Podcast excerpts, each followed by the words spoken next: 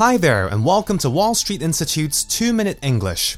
If I asked you which part of Hong Kong you thought was romantic, what comes to your mind? The peak? The Sha Tsui waterfront? The beaches? A shopping mall?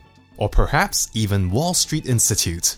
Obviously, what someone considers romantic might be very different to another person.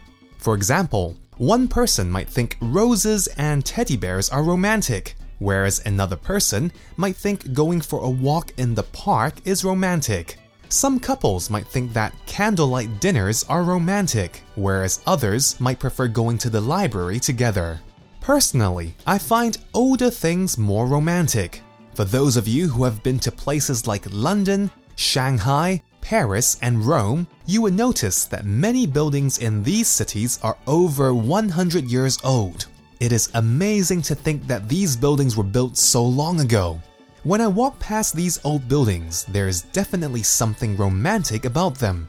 Unfortunately, in Hong Kong, older buildings tend to be demolished and replaced with taller and very generic looking buildings. This means all the buildings look the same. I find the older buildings are the ones with more class and style, and maybe that's why I find them more romantic. There's much more character in these old buildings. Although I like places like the Peak and the Tsui waterfront, I find older districts like Sham Shui Po, with many of its old stores and buildings still intact, much more beautiful and romantic.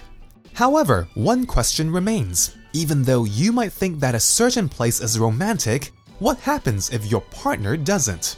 What if you thought Stanley was a romantic place, but your partner prefers Mongkok? What should you do in that situation?